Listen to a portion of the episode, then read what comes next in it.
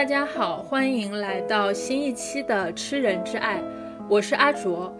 这期节目我们会继续聊一聊玛格丽特·阿特伍德的作品《猫眼》。那为什么要用“继续”这个词呢？主要是因为这次应该算是我今年录的第三期阿婆的作品了。呃，年前我们录了一期《盲刺客》，后面我去惊奇电台串台录了一期《疯癫亚当三部曲》。回到这次的主题，《猫眼》。呃，我们这次的嘉宾是袁霞老师啊。说起来，袁老师真的是一个非常低调的学者了。他有写过两本这个阿特伍德的专著，而且还是《疯癫亚当三部曲》的译者之一。呃，来，袁老师跟大家打个招呼吧。嗨，大家好，很高兴来到阿卓的《吃人挚爱》节目，跟大家分享关于玛格丽特·阿特伍德以及他的小说《猫眼》的心得体会。对，然后说到这个袁老师的这个低调，我记得我当时刚加他的时候，我还这个咋咋呼呼的跟他讲，我之前录过这个《盲刺客》还有《疯癫亚当三部曲》的节目，当时我就觉得我像个孔雀一样，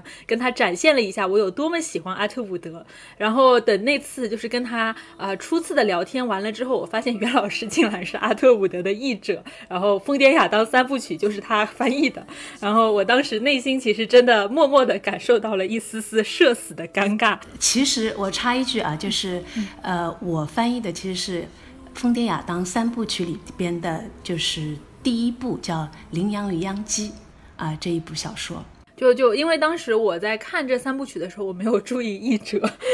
然后 然后是后面就是后面才发现，原来袁老师是这这个系列的译者之一，就还蛮真的还蛮震惊的，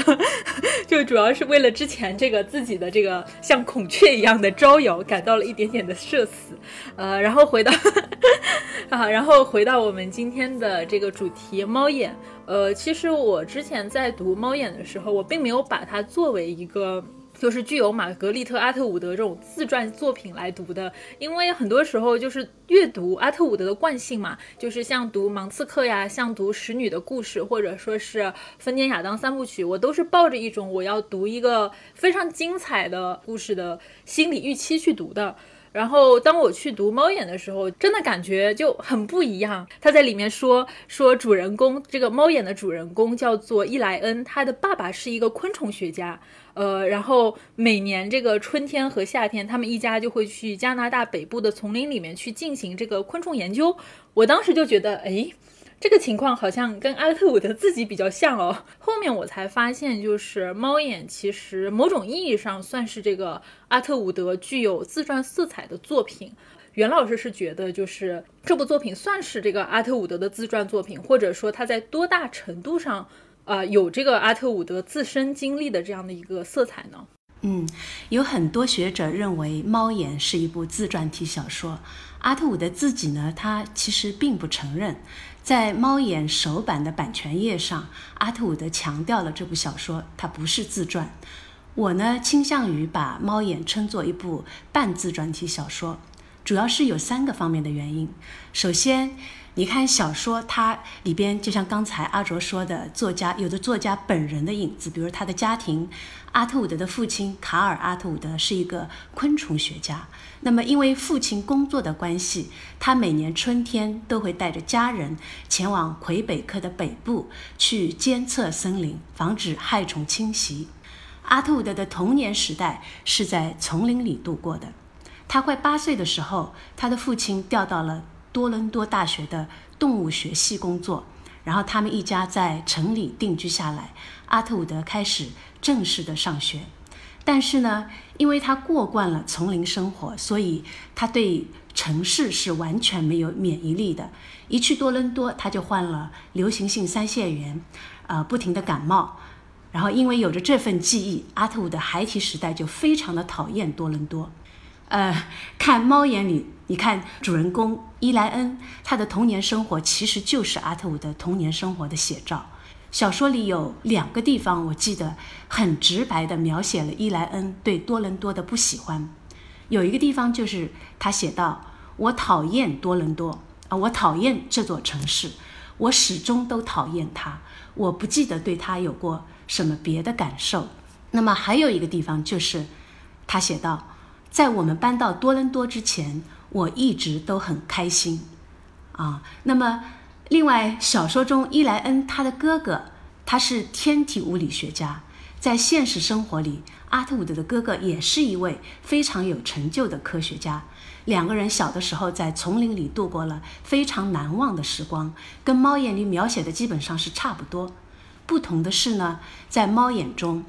呃，哥哥史蒂夫，呃，叫史蒂芬，对吧？后来死于恐怖分子之手，而阿特伍德的哥哥则生活的非常安定幸福。他哥哥看了这个书，没有什么想法吗？我我觉得阿特伍德他其实，在小说里边，他会他不管是什么小说，它里边都有啊出现一些他熟悉的人的影子。但是呢，因为他是虚构嘛，我想他身边的人不包括他的亲人，应该不会有意见吧。所以，再回到这个这个，它是一部半自传体小说。它的第二个原因就是，阿特伍德出版《猫眼》的时候是五十虚岁。跟伊莱恩的年纪相仿，两个人呢都是艺术家。伊莱恩是画家，阿特伍德呢，他不仅是作家，他实际上也画画，是一位视觉艺术家。他曾经以 But Gerard 为笔名，发表过很多深受加拿大人欢迎的连环漫画。阿特伍德的视觉艺术和他的作品有着非常密切的关联，有的时候呢。他会先在纸上画下一些东西，然后根据这些视觉形象进行创作。还有的时候，他刚写完诗歌或者小说，就开始着手创作封面。他的许多重要作品，比如说《真实的故事》啊，《黑暗中的谋杀》、《好骨头》，还有《帐篷》等等，封面和插图都是出自他自己的灵感。呃，那么第三个原因就是。阿特伍德他会把自己作家生涯中遭遇的事情在小说里不露痕迹地表现出来。伊莱恩的成长历程在某种程度上反映了阿特伍德作为作家一路走来所经历的故事。当他人到中年的时候，他决定回顾一下过去，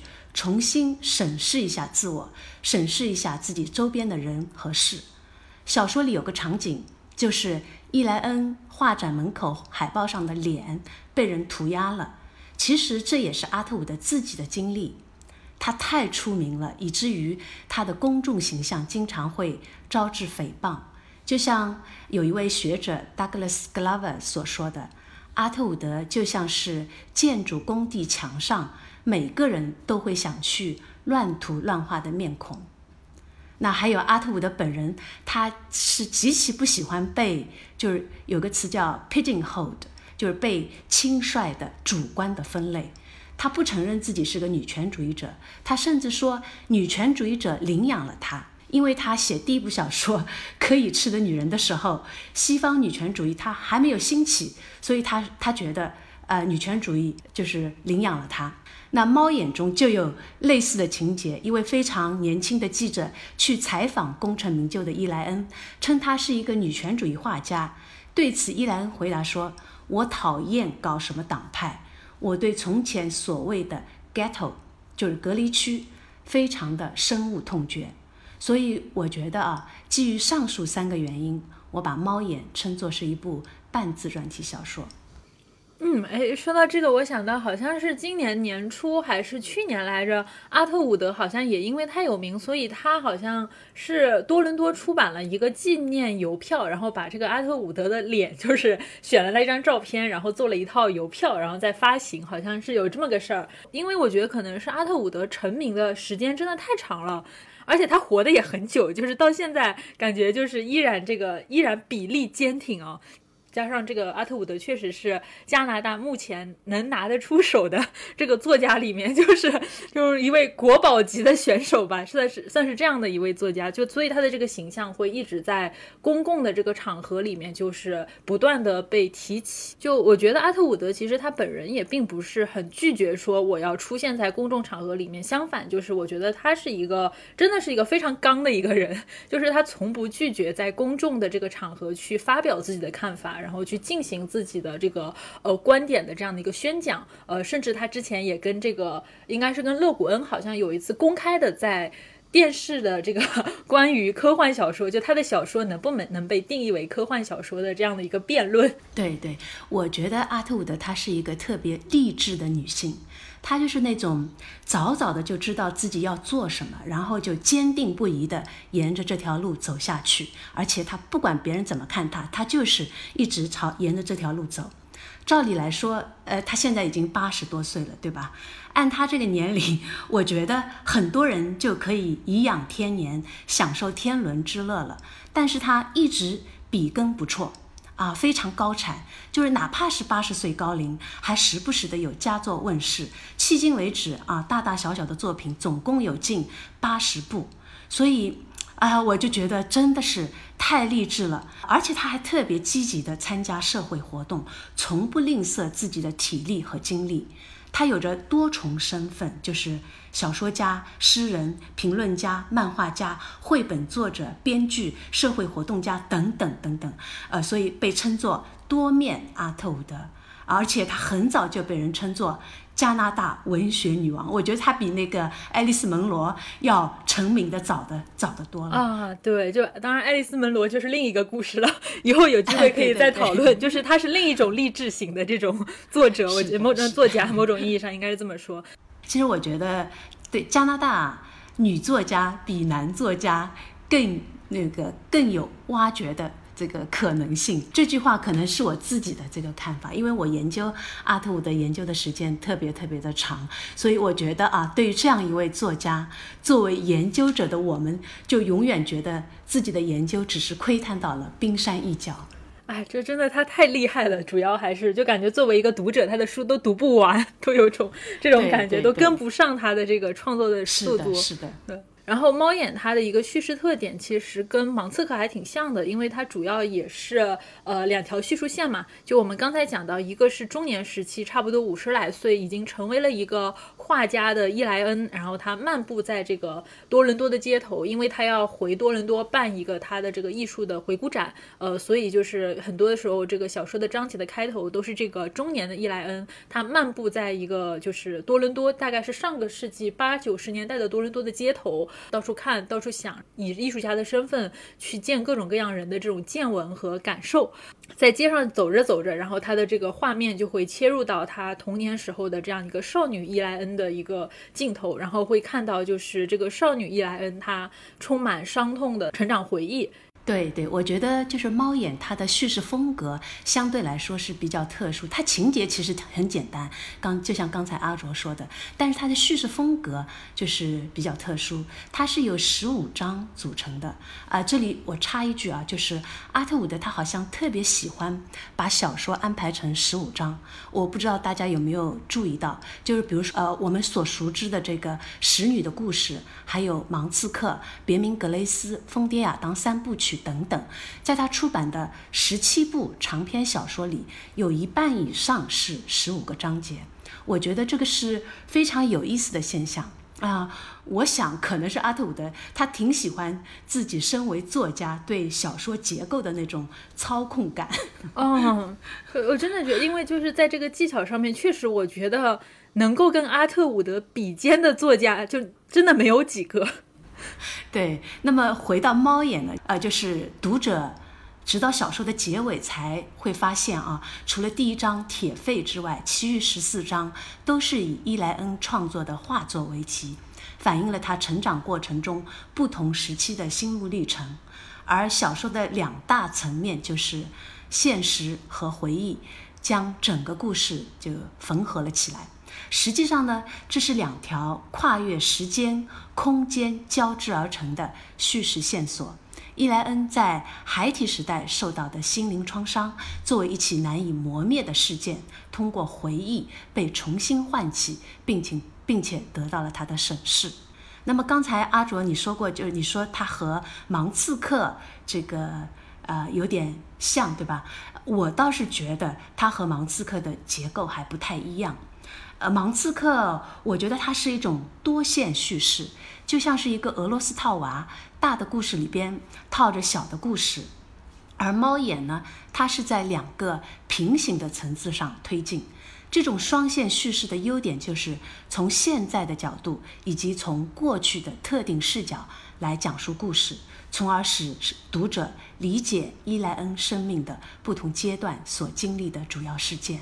嗯，哎，那我们回到这个伊莱恩他这个童年的角度来讲一下吧。就是《猫眼》这本书在国内出版以后，一个很大的卖点就是这女性友谊之间的这种多面性吧，或者说是就是女孩之间的很多时候我们看不见的呃友谊的阴暗面的这一点。就是这个女性友谊的这一面，其实很大的层面上，我觉得只是这个小说就是在这个伊莱恩的经历里面比较能够让我们一眼看到的点，而在这个女性友谊的这个就是很多的这条线路之下，我觉得是埋藏着非常多仍然值得探索的，在那个时代女性处境的一个问题。就我会觉得他在里面讲述到的就是伊莱恩她的一个成长的经历吧，确实就是有太多太多关于一个女孩她在。在上个世纪四五十年代的加拿大，他所成长的时候所背负的各种各样的状态，那那个比如说像那个我们讲到伊莱恩，他因为父亲工作的关系，因为他父亲是个昆虫学家，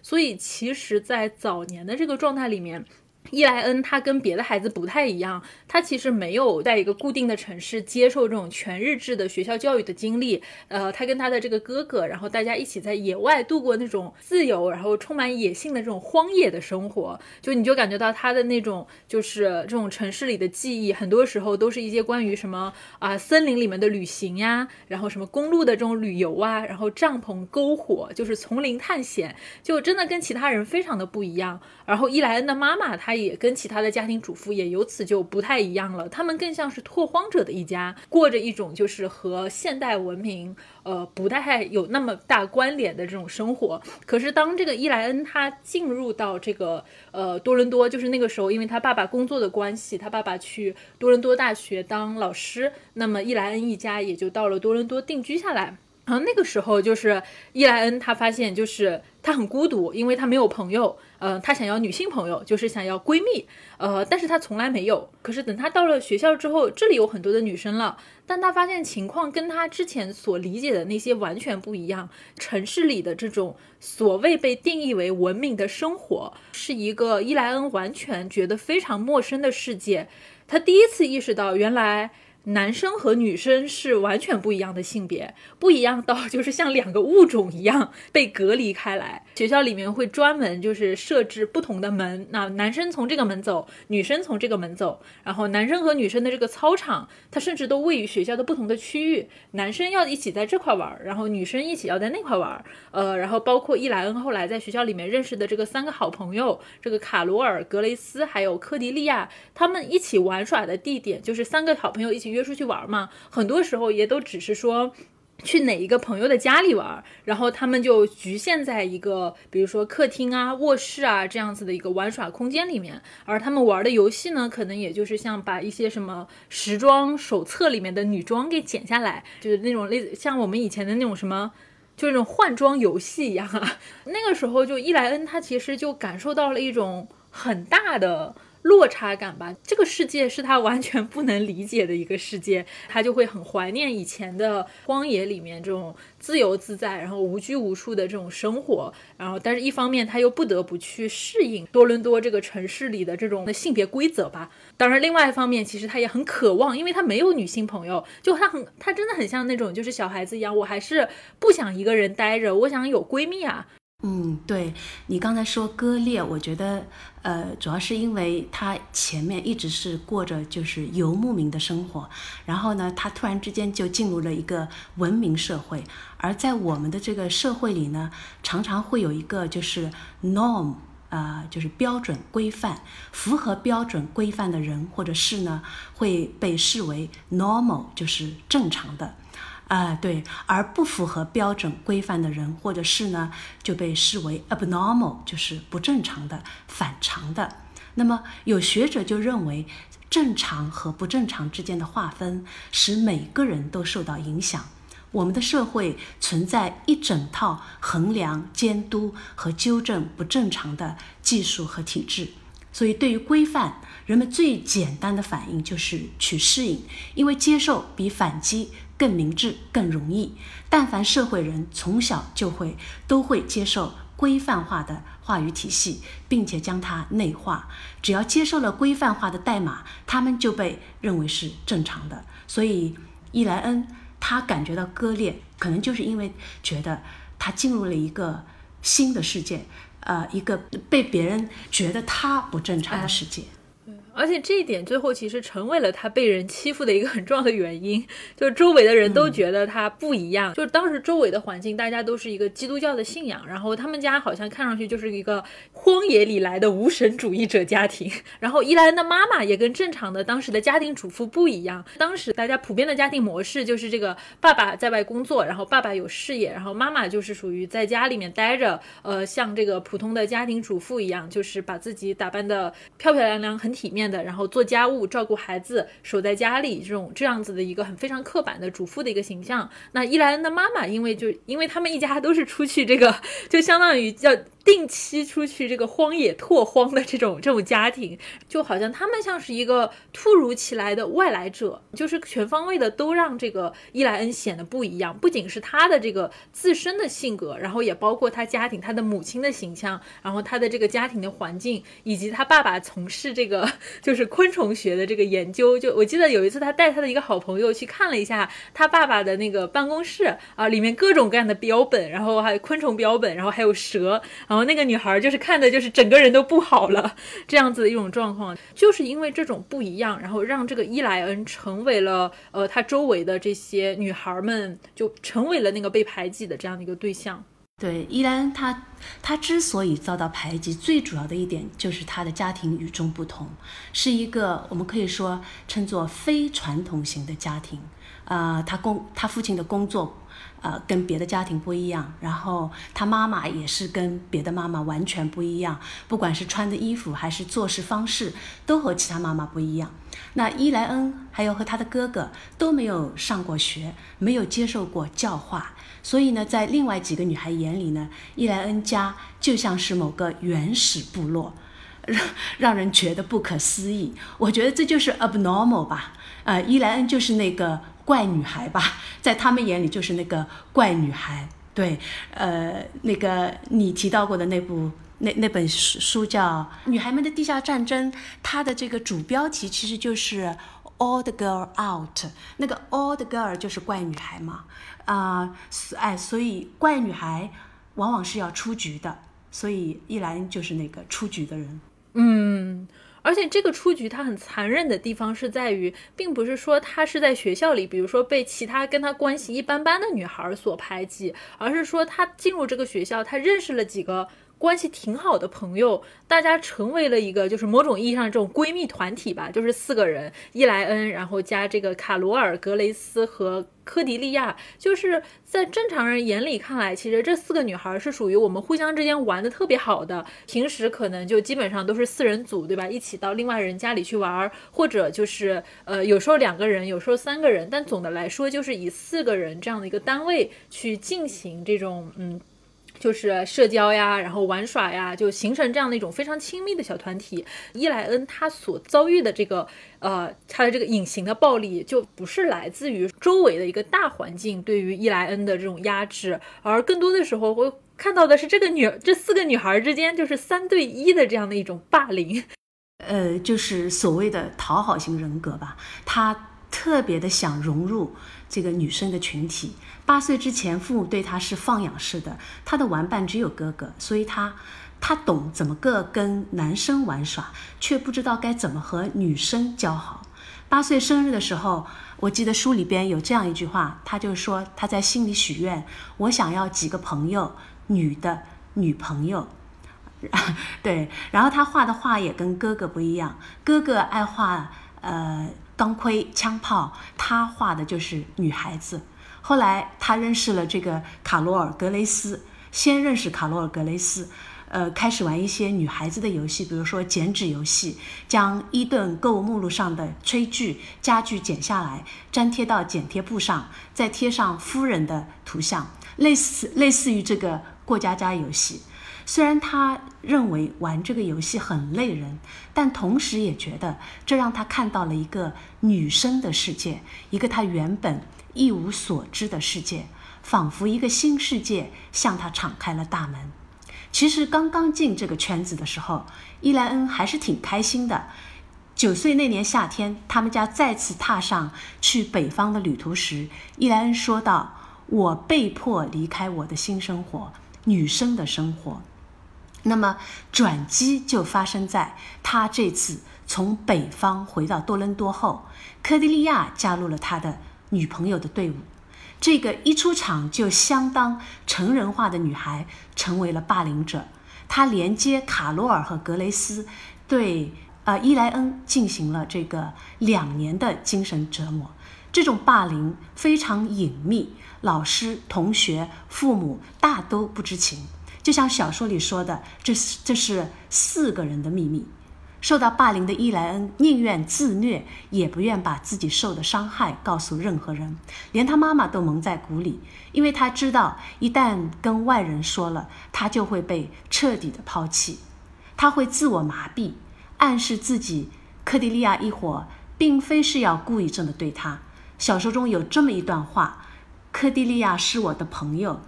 他喜欢我，他想帮我，他们都一样，他们是我的朋友，我的女性朋友，我最要好的朋友。我没有交过朋友，我害怕失去他们，我要讨好他们，我就觉得是在自我催眠一样。”啊，对，然后我觉得伊莱恩他一直讨好科迪利亚他们，就是因为他对这种失去这种朋友关系，对这种关系损失充满了恐惧。嗯。而且就是他们对于他的这种欺负，其实真的是属于日常生活中无孔不入的那一种。真的，就我我自己在看的时候，也其实深有同感啊。倒不是说我经历过类似的事情，而是说女孩之间的这种就是欺凌方式，就真的太眼熟了。就他在日常生活里面被这三个人欺负，当然是以克迪利亚为首，呃，然后这个。卡罗尔和格雷斯某种意义上是充当了这个科迪利亚的帮手啊，然后有时候也是眼线，就是监视这个伊莱尔。本身就是在学校里有哪些行为是不合适的啊？就也不是说不合适，就是告状嘛，相当于是呃这样的一个情况，其实就经常被人拿出来说的两个情节，就是这个伊莱恩和另外三个女孩他们在花园里面玩游戏，呃，好像也是扮扮一种这种角色扮演的一个游戏，然后他扮演一个呃皇后，呃，当然有个情节就是这个皇后被处死了以后，然后大家把这个皇后埋起来，其实本来只是说是一个过家家的游戏，呃，把人埋起来了之后。这个事儿再挖出来，其实就就结束了。但是偏偏轮到伊莱恩成为那个。被埋起来的角色的时候，他们是真的把伊莱恩丢弃在了这个地下，就是埋这个木板盖上，然后这种这种就把他丢弃在这个黑暗的环境里面，让他一个人在那边默默的承受着恐惧。就然后等到伊莱恩从这个洞里面出来之后，另外三个女孩又是若无其事的样子，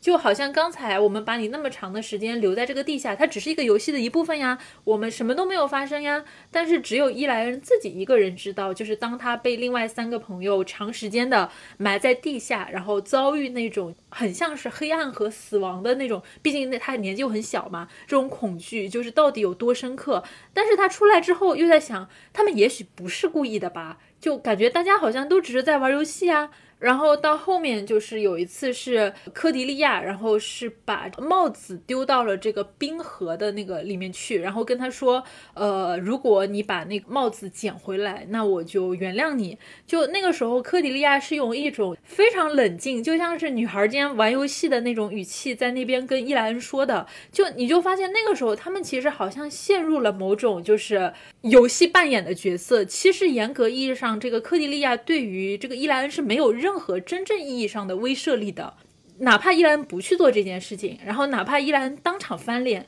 其实科迪利亚是没有任何实际的权利能够去惩罚伊莱恩的。但是伊莱恩确确实实又是受制于，就是刚才我们讲到这个讨好型人格，因为他太想要这段友谊了，因为他太想要成为这些女性朋友的一份子了，所以他就是啊，居然在这种雪就是很冷的天气里面，他潜到了这个山谷很下面的地方，那个冰河的地方去捡那顶帽子，呃，然后因此就是差点被冻死了，就就就最后这些事情，就是你放到明面上。他又不是说是那种你能够去跟家人告状的那个层层层面上的一个事情，就好像女孩们她们也没有做那种真正意义上就是很糟糕的事情，可是偏偏作为当事人的伊莱恩，他确确实实遭到了非常严重的惩罚。嗯，我觉得还有一个非常典型的场景，就是四个女孩坐在这个动物学大楼的窗台上看楼下的游行。伊莱恩她一个人坐一个窗台，然后另外三个女孩就坐在旁边的窗台上，她们坐在一起挨得很近，窃窃私语。伊莱恩一个人坐着，是因为她说错了话，到底说错了什么，她自己也不知道，三个女孩也不告诉她，就是想让她一个人思过。但是当伊莱恩的爸爸走进房间，问他们怎么样时，三个小女孩她们表现特别有意思。卡洛尔说很好，谢谢，然后咯咯咯的笑了起来。格雷斯也说很好，谢谢。科蒂利亚呢，从他们那边的窗台上下来，爬到伊莱恩这边的窗台上，紧挨着坐下，一边说着我们非常开心，非常感谢，一边搂着伊莱恩，紧紧地搂了一下。呃，这个“搂”字，嗯，那个在大人眼里好像觉得哦，多亲密啊，他们好甜美，对，特别可爱，对吧？但是，呃，你当然可以表示他们关系很亲密，也是在暗示伊莱恩要听话。伊莱恩呢，觉得自己又被他们接纳了，他笑着，终于松了一口气，又非常感激。颤抖起来，我觉得这个描写真的是特别特别的形象啊，这太狠了，而且写的真的太狠了，真的是。呃，你刚才描描述的这个场景，其实它被作为一个很经典的案例放在那个《女孩们的地下战争》这本书里面。就我当时后来再去翻这本书的时候，我发现猫眼它其实是被作为这个研，就是这部研究作品里面引用的这个一个非常典型的案例，就是刚才你说的这个场景。因为这本书它其实专门就是研究女孩的这种人际交往间不被人看到的隐性攻击嘛。呃，就是说可能相较于男性之间的那种直接诉诸于。肢体的冲突和暴力，然后女性之间的斗争，很多时候是看不见的。他们可能不会就是说动手啊，大家，但是他们会有一种非常迂回的方式，比如说说八卦，对吧？这个传谣言，然后搞这个小团体抱团。不理另外一个人，就孤立他，在这个社交和人际关系里面去排斥另外一个女孩，就这些方式，就你真的就是你没有办法用暴力的这种衡量标准去去衡量他们，就看不见，但伤害性极强。呃，但是他这本书其实他有讲过，就是呃，如果说要探究这个问题的根源，可能问题的这个根本还是因为社会本身的一个刻板的性别印象，因为他对于男性之间充满攻击性的这种行为是默认。和鼓励的，就一个男孩，对吧？去外面跟人打架，太正常了，男孩子嘛，对吧？然后这个，但是一个女孩，她就必须要被套进一个。乖女孩的这样的一个框架里面去，就一个好女孩，她是不能愤怒，不能有攻击性，不能主动去跟别人发生矛盾和冲突的。就因此，就是女孩们为了躲避外界的责难的审视，她们必须要把真实的情绪和自我，就是隐藏在这个乖女孩的甜美外表下面，然后转而去寻求更加隐蔽的这种伤害方式。对。他就是男生男生之间可能打一架就有，往往就是打一架就解决问题了。那女生和女生之间，他们那种可能就是之间的关系就不那么显性，更隐秘，更不易让大人察觉，就是更像是平静水面下面潜藏的这种暗流吧。有的时候。呃，或许是女孩之间的一个眼神，另一个女孩就被孤立了。有的时候，几个女孩在一个角落里玩耍，看似很精密亲密，好像，但是，呃，其中的一个或许正在忍受折磨。啊，那么，有些霸凌者可能在外人眼里看来就非常的无害，啊，而作为霸凌的受害者，他们往往会保持沉默。啊，就像那个女孩们的地下战争里写的那样，宁愿牺牲自己情感上的安全地，也要竭力的维持这份伤害自己的友谊。而这种沉默，恰恰就成了滋养地下战争的土壤。啊，我觉得这个可能也是有些学校里会出现这种啊、现象的原因吧。嗯，成为霸凌者的女孩里面最有伤害力的，就是往往都是这种社交技能最娴熟，然后最受大家认可和欢迎的那类乖女孩。就就是像这个科迪利亚，她其实就是在大家眼里是一个，对吧？就是一个非常出色的，在她至少在这个这个阶段，她还是一个非常出色的女孩。然后她非常的清楚什么是人情世故，然后非常的清楚什么样的方式去折磨另一个女孩，能够造成最大的痛苦。但是因为科迪利亚确实就是说，在这样这样的一个环境里面，大家都觉得她是一个很有人格魅力的女孩儿。呃，但我但我觉得在这个问题上，就是不管怎么样，就我觉得还是有这样的一个前提，就是不管女孩的团体内部她们存在着怎么样的互相欺凌，然后控制或者说惩罚的那种手段，但是问题的根源始终都是在这个女孩团体的外部，也就是在这个父权制它主导的这个社会评价，它对于性别的这种刻板印象，因为他们所要求的这种女性气质，使使得这个女孩她的这种主动性，然后渴望竞争的欲望，其实全都是被打压的。那每个女孩其实都缺乏一种，比如说在这种学校环境里面，然后在这种公共环境里面，实话实说，直接去表达自我的权利，所以他们才会转而就是选择这样的一种，对吧？这种让人看不见的，但是很有毒的方式去进行互相攻击。嗯，对，我觉得可能学校、家庭还有外部的环境都是都是这个造成女孩之间这种霸凌现象，还有这种啊、其他就是一些呃现象的根源吧。不过，在这种就是成长的这个经历过程中，虽然女孩们之间充满了这种互相伤害的过程，但是从另一个角度来说，她们依然好像又都是互相之间最好的女性玩伴。就很多时候，真的，我觉得就是对于这些女孩子来说，这些事情真的太复杂了。就很多时候，包括像这个科迪利亚长大之后，她也会一直拉着伊莱恩说啊，伊莱恩，你是我最好的朋友了。就是另外两个人他们都怎么怎么样，但不管怎么样，我们都是最好的朋友。然后伊莱恩其实内心对于这个科迪利亚的这个说法是非常的反感，但最后他又很悲哀的发现。确实，就是在他的成长经历中，如果有人能称为好朋友的话，就是这个科迪利亚。你发现这个女孩之间的关系真的就非常的微妙，而在他们这个成长的过程里面，就是因为我们刚才讲的是他们这个小团体内部的，就是各种的呃这种霸凌和伤害，但是与此同时，我其实很多时候看到他们在一起玩的时候。你能够看到，就是说四个女孩，她们其实以这样一个小团体的方式，一起在探索着一个未知的女性世界。就是在她们还是一个女孩的时候啊，然后她们就是会一起，就是哎，在家里玩，去探索一下姐姐们的世界是什么样子的，去探索一下妈妈们的世界是什么样子的。比如说有一次，她们对于这个月经非常的好奇，但是她们的妈妈还有她们的姐姐都不愿意跟她们讲这是什么回事儿，因为说你们都还太小了。所以那个时候，科迪利亚就只能偷偷的从她的这个废纸篓里面找出姐姐用过的护垫，看上面的这种就是残留的血迹，呃，跟她的这个好伙伴们一起探索啊，以后我们的身体是会流血的。然后另外三个女孩就啊，就是那种很震惊的样子，天哪，以后怎么会这样？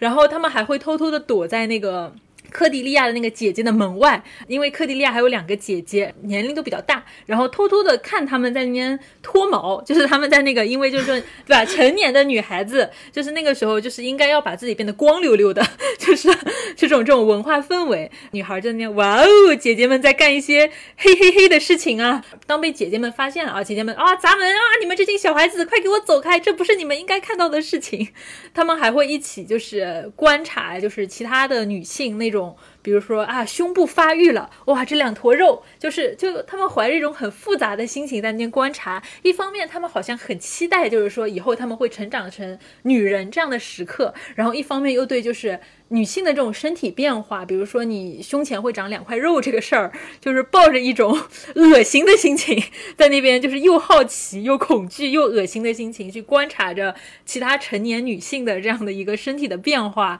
然后我记得还有一个情节是他们不知道。什么是性。然后他们就是那个克蒂利亚，因为作为他们中间一个相对来说比较核心的角色，然后告诉他们说：“我知道男人的这个两条腿中间长着一根胡萝卜，胡萝卜还毛茸茸的。然后人类的种子啊，就是从这根胡萝卜进入到人类的肚子里的。可是这个人类的种子，它要怎么进入人类的肚子里呢？然后这个四个女孩就展开了激烈的这个辩论啊，他们就在想啊，最后他们得出了一个结论，说人类的种子应该是从这根胡萝卜，从这个女人的肚脐眼里进去的。然后我当时就在想，就是虽然我们把我们把他们之前中间的这种霸凌关系放到一边，但是这个。女孩们之间的这种友谊，你又不能真正的去抹杀掉它的存在，就因为我觉得，就是好像是他们这种成长的这种过程里面，好像必然要经历的那种充满困惑和探索的阶段。嗯，对，我觉得我们每个人在成长的过程中，其实都是充满了对性的好奇、困惑。青春期的女孩们尤其是这样，比如说对月经来潮、乳房发育等身体变化，会觉得特别恐惧。那猫眼里几个女孩子，她们目睹了科迪利亚两个姐姐的身体发育，感到又紧张又害怕，又不敢回家问自己的妈妈。而，呃，我不知道大家有没有关注，就是母亲们采取的，呃，策略往往是沉默的，沉默的态度，沉默的策略。呃，小说中他这么写，他说有许多事情他们都不讲，在他们和我们之间似乎横亘着一条海峡。深不见底，海峡是沉默造成的。于是，在一片沉默中，女孩们就只能连蒙带猜，猜孩子是怎么生出来的，猜护垫上的血是怎么回事，猜还有卡洛妈妈床头柜抽屉里的橡胶制品是什么。我我觉得所有这一切都是因为女性的性欲是一种遭到否定的威胁力量。当有这个苗头出现时，人们会感到羞耻，会想方设法的去压制。比如说，在谈起老师兰姆利小姐的灯笼裤时，伊莱恩就有一种隐隐的羞耻感。灯笼裤是神圣的、不容亵渎的，但又见不得人，因为一个女女性，尤其是一个成年女性的内衣是和性有关的。那么，对女性性欲的恐惧，也可以从。呃，人们对一个年轻女孩在山谷中被谋杀的反应中体现出来。这个女孩死前是遭到了性骚扰的，人们的态度好像是这个女孩自己做了什么可耻的事情才遭到杀害。虽然女孩是受害者，但仿佛有罪的是她。所以我觉得这个就是女孩们在成长过程中，可能她遭遇了很多很多，就是。对性的这种否定，所以才会出现这样的困惑、紧张、恐惧、害怕。嗯。而且就是很多时候，他们里面，我觉得就是那四个女孩的爸爸们也都很有趣，就特别是那个卡罗尔的爸爸，我觉得书里面写了很多次。就虽然卡罗尔在这个四人团体里的形象是一个就是霸凌的帮凶嘛，可是有好多次的情节都在说这个卡罗尔被他爸爸打，就是他们家这种父亲的这种父权的这种管教方式，就是这种非常就他爸爸基本上不怎么出场，然后他爸爸一旦出场。的方式就是这个卡罗尔身上的伤痕，就我当时就觉得真的就很有趣。母亲的角色，然后父亲的角色是这个样子的，就是这种家庭的这种环境，在当时的这种对于女性的这种压抑吧。对，小说中爸爸们很少露露面对吧？呃，但是我觉得他们就是非常强大的存在，他们就是家里的 leader，所有的一切都要围绕他们转。那个。呃，对父亲这个角色，阿特伍德他在书里写道：除了伊莱恩的爸爸，所有的爸爸白天都是看不见的，白天是属于妈妈的。爸爸通常在晚上才出场。爸爸在黑暗中回家的时候，拥有无法形容的巨大能量。他们的能量不是肉眼可以看清楚的。就像刚才你说，卡罗尔家，卡罗尔一旦犯了事，他妈妈就会打他，还会跟他说：“等你爸爸回家，看他怎么样。”所以，爸爸是不用在场的，仅仅对这个称呼的召唤就足以让一个孩子驯服。而且另外一个我觉得很有趣的一个事情是，这里面就是反反复复出现的一个意象，就是当一个女孩长大成人之后，她是需要有脱毛的嘛。像科迪利亚的姐姐长大以后，对吧？就是比他们年长，所以他们几个孩子会围在门外看科迪利亚的姐姐们在那边脱毛。然后像这个。呃，伊莱恩自己长大了以后，然后当他觉得自己应该成为一个女性，跟其他人一样的女性的时候，他也会脱毛。然后我又想到前两天看了另外一本书，叫《这个女性义有什么用吗》？它里面就是有一章提到了，就女性为什么要脱毛，它就讲到说。在这个第一次世界大战以前，就其实并不存在着女性脱毛啊，的这个腿毛、腋毛，还有这个阴毛的这个情形。呃，但是到了这个四十年代的时候，其实刚好也差不多就是伊莱恩她这个姐姐他们这个就她这个少女时期这样的一个时代，脱毛却成为了女性司空见惯的行为。然后，而且很讽刺的事情是，这个女性这个脱毛的这个风潮，跟这个女性主义的第一波女权的这个兴起，就是女性在这个政治和经经济方面不断获得权利的那个时期，基本上是重合的。女性脱毛的这种风气，本质上是社会文化对于就是女性权利。不断扩大的一种现状的一种就是反弹，他他这里解释了一下，说这个脱毛的这个就是它背后的这样的一个文化文化的这样的一个背景，他是认为就是说身体上有毛发是看上去更像是成年人的一个身体特征，然后与与与此同时，它也是一种男性气概的体现。当这个一个女性她被告知说你应该要脱毛。那本质上就是意味着这个社会，它其实是在要求女性去放弃某些看上去更像成年人的身体特征，就是因为这其实是身上光滑没有毛的这个状态，其实是比较像小孩的，所以这就相当于是说，女性们被告知，你们只有脱毛，然后才能让你们看上去显得更年轻、更弱小，然后更顺从，更加具有女性化。然后你们的身体才具有对男性的这样的一种性方面的吸引力，也就是符合了所谓社会期待的那种女性气质。而且这本书它进行了一个很有趣的探索，就是说，呃，究竟是什么样的力量，对吧，推动了这个脱毛这件事情在这个社会上得以流行？说其实根源是在于色情片的影响，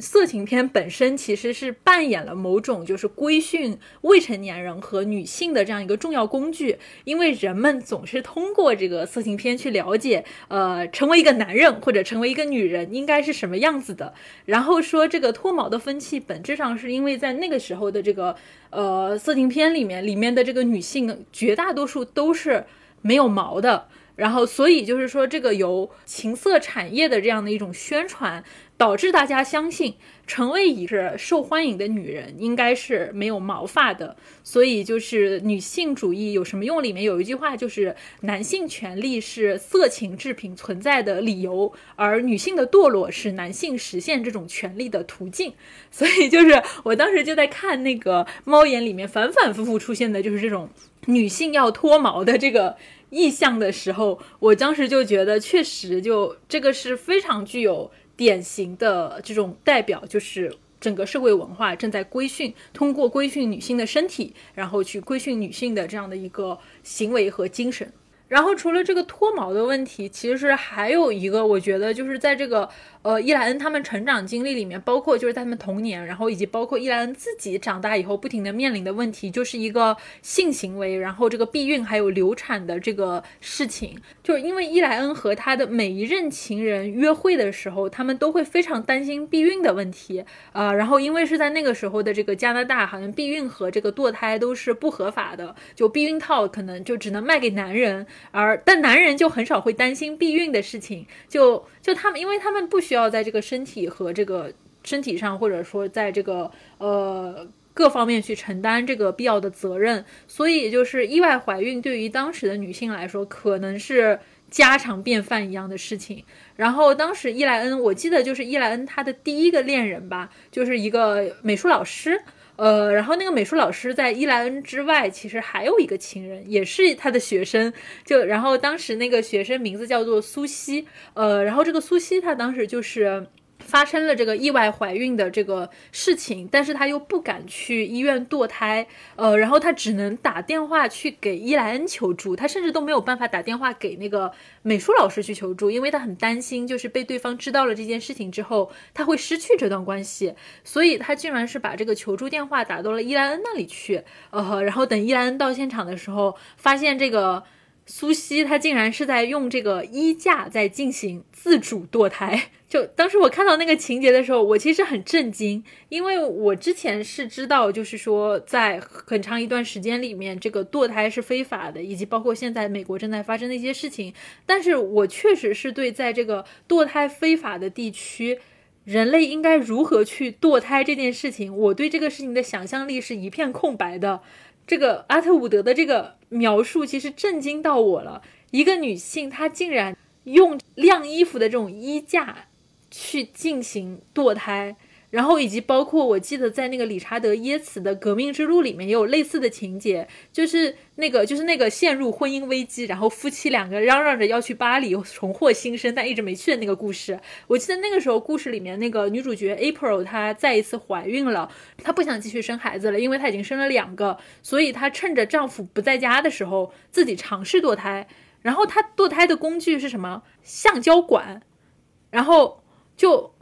就我觉得就。就可能是对我们生活在现在的这个人来说，特别是目前这个这个流产还是合法的这样的一个地区来说，就是这种事情真的是有点超出我们想象力的。对，就是在女性的成长过程中，呃，生育、避孕、流产，就是始终是她们要面对的问题。小说里，伊莱恩的妈妈和苏西都遭遇过流产。对于母妈妈的流产，那个小说里的描写非常的隐晦，就说伊莱，呃，伊莱恩早上醒来时，发现父母房间的床垫上有一大滩血迹，然后等他放学回家，床已经重新铺好了，看不出发生过什么。但是呢，从医院回家后的妈妈特别虚弱，让伊莱恩感到害怕。而关于苏西的流产，小说中的描述就非常的惨烈，这是因为她是未婚女性，她不得不采用非常激烈的这种自残的手段来应对未婚先孕的后果。而伊莱恩恰恰是她第一个第一个目睹惨惨状的人，也是他把苏西送到医院的。那么。呃，就是加拿大，因为在一九八八年之前，堕胎是不合法的。然后呢，二十世纪五六十年代之前，女性也没有避孕的法子，避孕套是有的，但是只私下里卖给男人。对于女性来说，这个未婚怀孕后最好的结局当然就是结婚。但如果不能结婚，他们就会想方设法去处理掉孩子。所以伊莱恩。第一次怀孕的时候，她那个时候是未婚先孕，她本能的反应是恐惧，他也想到了各种各样的解决麻烦的方法，比如说喝杜松子酒、用钩针或者是用挂衣钩等，就跟苏西的那个做法是一样的。然后怀孕之后的这个伊莱恩，她非常的焦虑，她开始做各种各样的噩梦，又开始自虐，因为自虐是小的时候。被霸凌之后，他的那种呃这种呃手段，然后他现在又开始自虐，他咬手指，试图用疼痛来麻痹自己，还开始拼命的画画，将情感上的焦虑用艺术的形式表现出来。呃，所以这个呃看看了这个阿特伍德的这个关于这个怀孕、避孕还有流产，我就觉得就是有的时候快乐其实。可能是两个人得到的，但是承受的结果往往是女人。而且最后就是这个伊莱恩，他甚至他这个第一个孩子，就是他那个孩子是生下来了，是个女孩，叫莎拉。然后他说这个孩子不是自己送给他第一任丈夫，就是那个叫乔恩。他说这个孩子不是他送给乔恩的礼物，而是乔恩送给他的恩赐。就因为如果当时乔恩不跟伊莱恩结婚的话，就跟我们刚才说的一样，伊莱恩就只能走上这个苏西的老路。但就是那个乔恩他。知道了这个伊莱恩怀孕了，愿意跟他结婚，所有的问题都解除了，所有的麻烦都没有了，就就一下子就皆大欢喜。所以我就觉得真的很荒唐，就前一刻还是甜甜蜜蜜的恋爱，然后在发现怀孕的那一刻就你的命运就完全握在了另外一个男人的手里，他愿意跟你结婚，就是对你的最大的恩赐。如果他不跟你结婚，然后怀孕就成了这个世界上最绝望的事情。因为我们刚才讲到那些避孕方式，其实都非常的危险，就包括还有一种我后来看到的说，还有一种方式是可以往这个你的这个阴道里面去灌一些奇奇怪怪的液体，像什么碱液啊，就是那种有点好像是腐蚀性的这种液体。但是这些方式其实它是很容易造成就是身体的这种出血、感染，然后子宫和这种什么肠道的穿孔啊，然后就失去生育能力啊，然后危害生命，就是它是有一系列非常非常严重的这个后果的。就像那个苏西，她是因为送到医院还算比较及时，人是救回来了，但是好像在此以后就是再也不能生育了。对，还有就是可能对于这些，比如说是在学校里边。啊，这个怀孕的女孩子来说，结局可能会比较的惨。我记得小说里有这么一句话，就是说身上会发生一些奇怪的事情，那么就有可能就是比如说，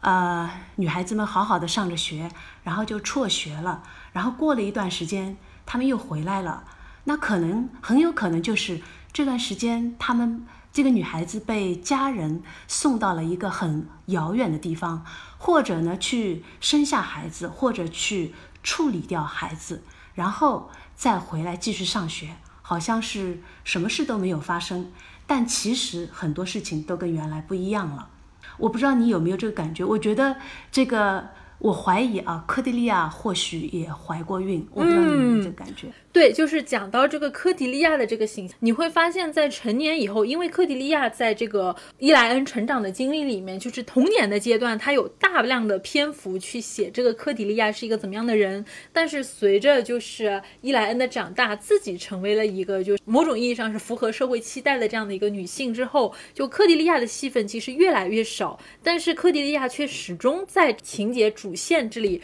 不停的在徘徊着，不管是这个。呃，伊莱恩后面就是去读了高中，然后去学了画画，呃，然后去这个结了婚。就是你会发现，科迪利亚其实他时不时的依然都会出现在这个呃伊莱恩的这个身边，呃，然后在他身上，我们就就后面会发现，在科迪利亚身上发生的故事，就是就是真的就非常的惨烈。虽然戏份不多，但是能拼凑出很多很惨烈的这样的一个。就是故事线，对我记得就是，呃，因为好像小说里提了那么一句，就是利伊莱恩去看他，看科迪利亚，就在他们高中的时候，伊莱恩去看他，发现克莱呃科迪利亚胖了，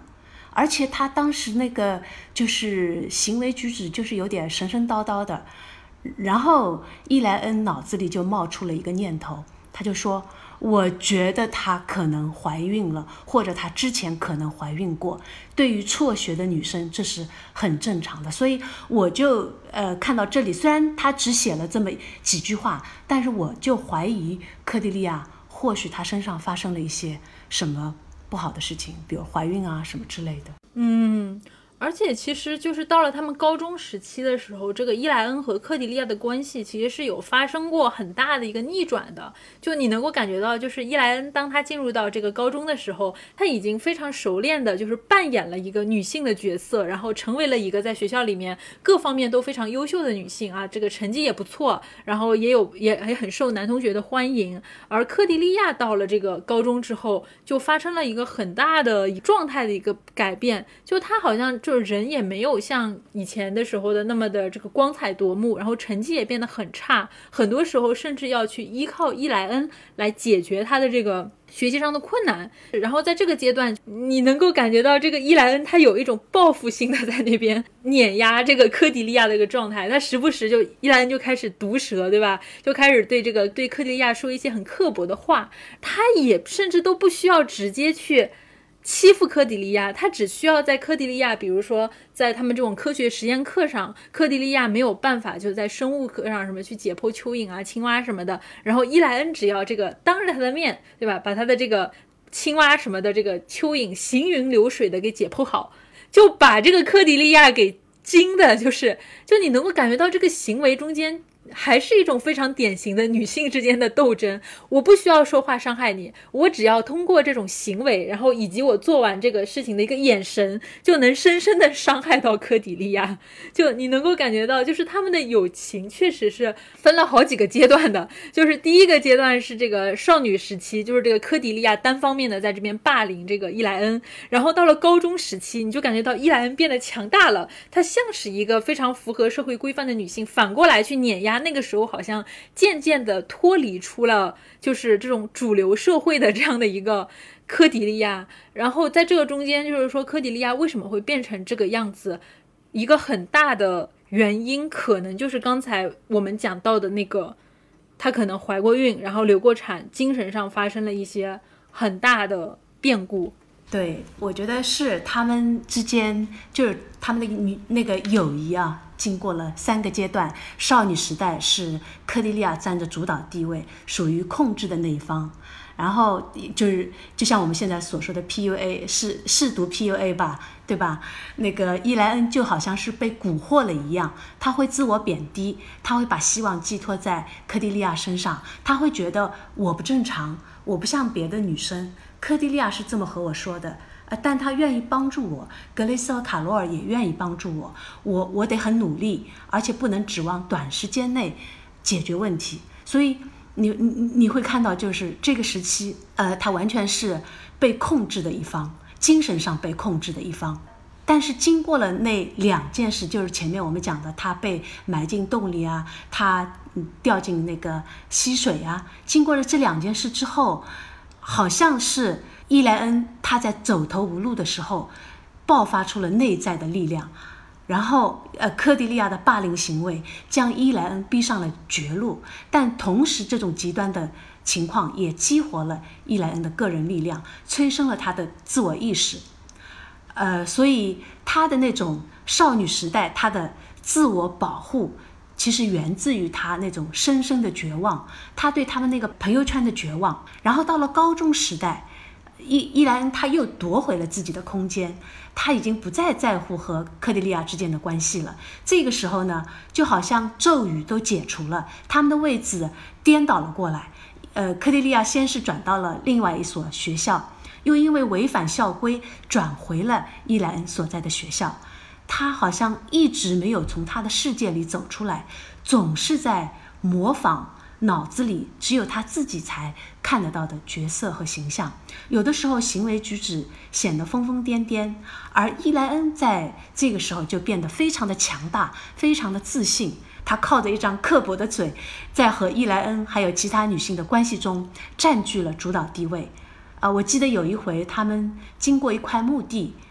呃，伊莱恩恐吓科迪利亚自己是吸血鬼。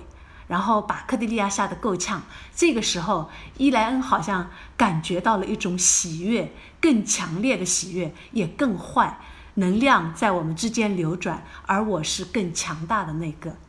所以我感觉就是在高中时代，克蒂利亚他是一直生活在过去记忆里的荣耀中，而伊莱恩呢，虽然说已经好像已经忘记了过去的事情，但过去。始终是他无法触及的伤痛，所以每次柯迪利亚试图回忆过去时，伊莱恩都会冷冷地打断，拒绝去啊面对那段回忆。啊，到后来他开始有意识地远离柯迪利亚。啊，那次去看过柯迪利亚，就是高中时高中时代，他看柯迪利亚变胖了，他怀疑她怀孕了之后，他就开始有意识地远离柯迪利亚。嗯。就我觉得，其实也是他那个时候终于明白，就是他继续去纠缠在这个科迪利亚的关系里，其实对自己没好处。他他明白前面那段就是那个阶段，他跟科迪利亚两个人就是那种相爱相杀的过程，就是他既不想承认科迪利亚是我最好的朋友，不得又不得不承认他这个关于好朋友的经历是跟科迪利亚绑定在一起的那个时候，他终于要明白彻底摆脱科迪利亚的方式，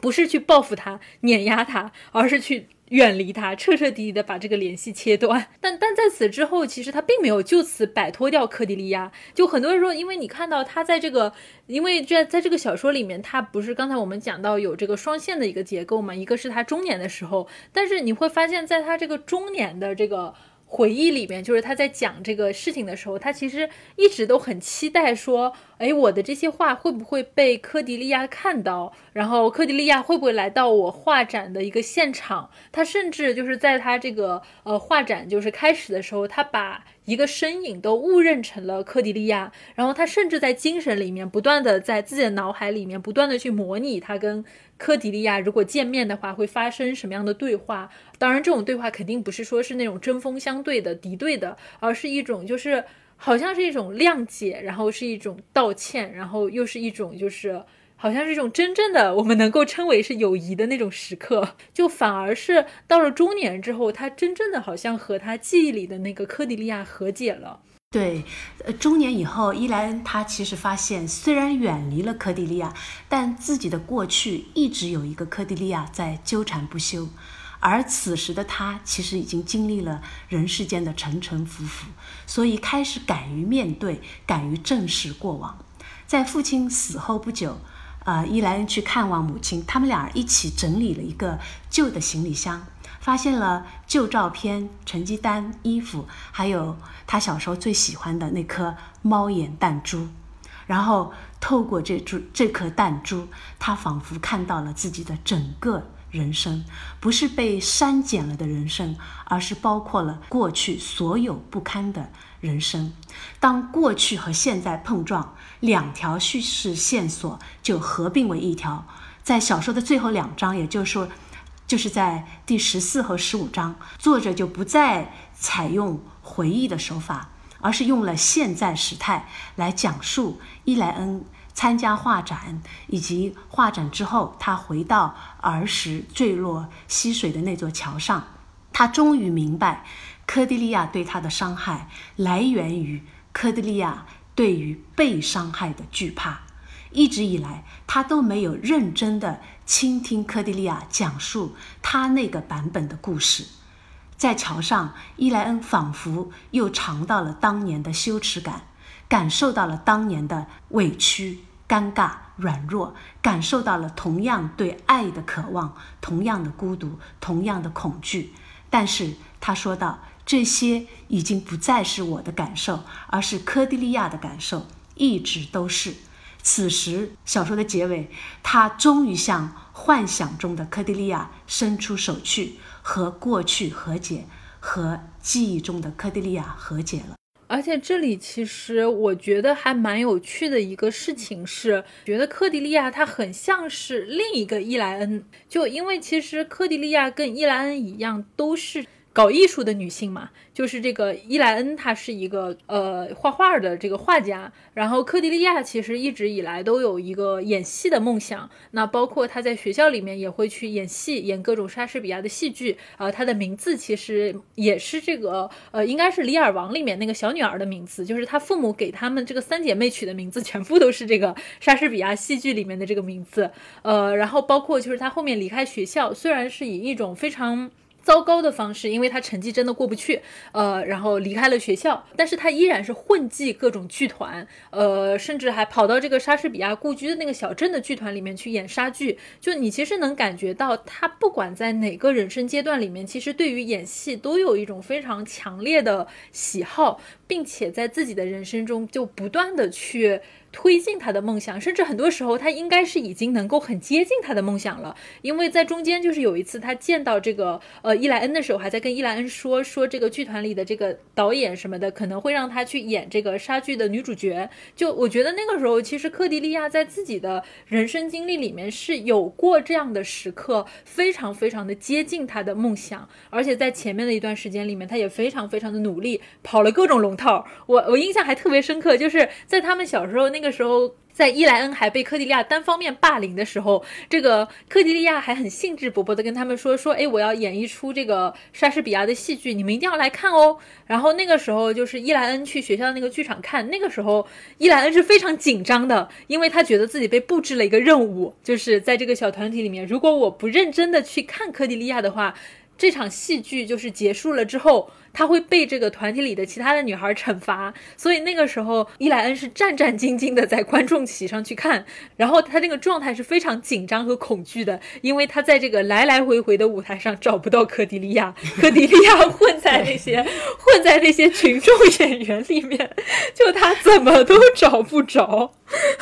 然后类似的情形也发生在他们成年人之后啊，就是这个科迪利亚给这个呃伊莱恩发了他们这个剧团的剧票嘛，就是类似于炫耀，哎，你看我现在已经这个也是个演员了，然后我混了一个很好的剧团，然后这个伊莱恩去看，然后跟以前一模一样的场景，他在一群的这个群众演员里面 就是去找，然后可能是一个是群演太多，然后另外一个可能是服化道过于的就是复杂，然后科迪利亚的形象在这里面他。依然找不到，就是某种意义上，其实是可能说，科迪利亚在追逐自己的梦想中，就跟其他的演员一样，扮演跑了很长一段时间的龙套。呃，但是他确实应该还是经历过，就是说很接近自己梦想的时刻。但是等下一次，就是再见到科迪利亚的时候，就科迪利亚已经在精神病院里了。就。那个阿特伍德也没有讲，就是中间科迪利亚发生了什么样的事情，呃，然后就就讲到时间过去了，他进了这个疯人院，那完全可以想象他的这个演艺生涯应该是就此也就断绝了。那在此之后，就是现实中的伊莱恩应该是再也没有见过科迪利亚了。那很有可能就是科迪利亚在此之后可能就死掉了。所以其实，在很大的程度上，我会觉得在科迪利亚的身上，一个热爱艺术、一个追求艺术的女性。她所面临的，在那个时代面临的阻力和悲剧，其实全部都投射在了科迪利亚身上。而且就是我记得，就是在这个疯人院的情节，就是伊莱恩，她也后面有一次差点遭遇了这个事情，就是她跟这个她第一任丈夫，呃，乔恩的这个婚姻出现了很大的问题，她陷入了很大的这个精神危机，应该是抑郁症的这个倾向，然后她想要自杀。等她反应过来的时候，她已经给自己手腕上来了一刀，呃，然后当时她就被送去了这个医院，呃，然后当时医生问她。为什么会出现这种情况的时候，他说他好像是在家里干什么事儿意外吧，给自己手上划了一刀，就绝对不能承认自己是想自杀，不然的话他可能就是也会被送进精神病院。就是这个当时的就是那个女性就是被送进精神病院的这个事情，好像是非常常见的。然后哪怕是伊莱恩，她已经拥有了一个所谓的艺术家的身份，有了一个丈夫，进入了一个稳定的婚姻关系，但是她依然随时可能会。面临这种危机，而科迪利亚作为另一个版本的伊莱恩，其实就是遭遇了这样的命运。所以我觉得很多时候，其实伊莱恩在看科迪利亚的时候，就上次在看另一个悲剧版的自己。历的那个时代的女性，她所经历的这种命运，就完完全全就是伊莱恩她能够幸存，完完全全真的都是运气。她遇到了一个她怀孕了，愿意跟她结婚的丈夫。然后她自杀了，然后丈夫愿意帮她去掩盖，她不是精神出了问题，只是一次意外。然后包括她以前跟老师发生这种多角的恋情，就她其实人生有无数个节点会成为科迪利亚，但是她没有。所以我觉得，就是她其实是在遭遇了那么多事情之后，就能够感受到某种意义上，科迪利亚和自己是一种共同的女性的命运的共同体。对，其实小说中科迪利亚。还有她两个姐姐的名字都是来源于莎剧的，那个帕蒂塔是莎剧《冬天的故事》里的女主角，她还没有出生就被父亲怀疑，认为她是妻子和别人私通来的，然后刚一出生就遭到了抛弃，但正是因为帕蒂塔的存在，拯救了她的父亲。米兰达是《暴风雨》里面的女主角。她是一个善良、美丽、天使般的人物，但她没有个性，没有决断力，完全依附于父亲、父亲和丈夫，是父权统治下的救世女子，可以说是一个没有翅膀的天使。那么，科迪利亚呢？是李尔王中李尔王的小女儿，诚实、坦诚，具有善良、孝顺的美德，但可惜的是，她结局悲惨。因为两个姐姐而恨遭惨死，所以莎剧中的这几个女儿都是天使般的人物，是家中天使。呃，猫眼里三姐妹的名字，从某种意义上说，代表了对父权制的维护。那么，猫眼在提到科迪利亚这个名字时，说她是月亮之星、海洋珠宝。她是三姐妹中唯一诚实的那个，也是固执的那个，被排斥的那个，没人理睬的那个。科德利亚他不仅在家里遭到排斥，没人理睬，在剧团里啊也一直是跑龙套的那个人。尤其在他长大之后，他的行为举止在很多人眼里就成了 abnormal 不正常。嗯，直到被家人送进了精神病院。因此，这个角色在某种程度上是呼应了莎剧，是莎剧中科迪利亚的现代悲剧。那么，其实科迪利亚的悲剧性，它是根植于父权制的权力建构对规范的强调。我们的文化塑造了女孩的成长模式，她们从小就被教育要做好女孩，要懂事，要会照顾人。因此，好女孩是规训的结果，是一种扮演。而女性正常的情感遭到了压抑，她们往往不知道该如何表达自己，也导致了她们缺乏安全感。科蒂利亚和她的两个姐姐之间未必没有地下战争。这种地下战争是背对着父母的，比如这个帕蒂塔和米兰达都有昵称，就科蒂利亚没有。比如帕蒂塔和米兰达会互相开一些小玩笑，科蒂利亚说他们在这方面很有天赋，很有天赋。这样的话应该是来自大人的评价。再比如小说中有这样的描述：帕蒂塔和米兰达想干什么都会去干，底线是。不让妈妈失望。相比之下，科迪利亚就没那么灵活，她不太能随心所欲，还会让她妈妈失望。所以从这些蛛丝马迹来看，科迪利亚应该是三个女儿中最不受重视的那个人。家里人，尤其是她的父母，会将她和姐姐们比较，觉得她不懂事，不是个好女孩。科蒂利亚在家里其实一直活得很自卑。她小的时候，呃，有偷东西的坏习惯。其实她并不是真的缺东西，他们家是四个女孩家庭中最富有的，而是就像她长大之后所说的，那是我能做主的事情。家里的紧张关系导致了科蒂利亚内心的焦虑和不满足感。他对伊莱恩所做的一切，源自于他内心深处怕被孤立。或者抛弃的念头，所以那是他做出另类攻击行为的关键。有学者就指出，科蒂利亚对面对这种焦虑，还有面对这种不满足感，采取了自我保护的措施。首先是 projection，就是投射，将自我中的消极情绪投射到或者宣泄到另外一个人身上。其次是 displacement，就是置换。换句话说，就是找个替罪羊，伊莱恩就成了那个科迪利亚宣泄情绪的人，成了那个替罪羊。归根结底，科迪利亚也是一个受害者，他一直没有找到自己的位置，最后甚至被家人送进了精神病院。然后刚才你讲到这个啊，伊莱恩还有这个克蒂利亚，呃，好像。都遭遇过这种精神障碍。关于精神病这一点，我认为人是多面的。其实每个人身上都有精神病的因子，就看你如何去控制它，如何使内心达到平衡。就像有医生说，我们每个人体内都有癌症因子，就看你的免疫系统是否强大，去压制甚至修正这种错误的细胞因子一样。其实我们始终都不知道。科蒂利亚到底是不是疯了？因为看他在疗养院的表现，好像还没有到疯子的那一步。哎，只是因为他在成长过程中显示出了不同于好女孩的特点，他才被关了进去。而那些不同源自于情感的长期压抑，是自我诉求得不到满足的外在体现。而伊莱恩，他其实跟呃这个。呃，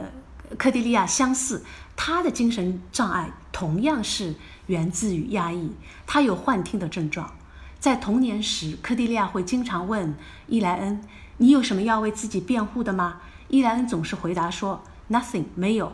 他会把“没有”这个词和自己联系起来，仿佛自己什么也不是，仿佛自己根本就不存在。那么科迪利亚呢？是呃，这个。伊莱恩生命中挥之不去的阴影，致使他一直都饱受童年创伤的折磨。这种折磨就表现为内心的虚无感、无价值感以及对自我身份的怀疑。一旦情绪低落，他脑子里就会出现那个声音：“nothing。”伊莱恩小的时候不止一次幻想自己成为隐形人，吃有毒的浆果，喝漂白剂，跳桥自杀。但是因为害怕，他不敢采取行动。但他脑子里，他的脑海中会想象科迪利亚的声音：“干吧，快点！”他想象自己为了取悦科迪利亚，做出这些事情来。直到生下女儿莎拉后的一天，在漆黑的夜里，他的脑子里又出现了幻听。这次是告诉他：“动手吧，快点动手吧。”这一次呢，他没能控制住自杀的冲动，呃，用那个雕刻刀。呃，割了腕，呃，所以我觉得就是，其实呃，伊莱恩和科迪利亚两个人，他们都是，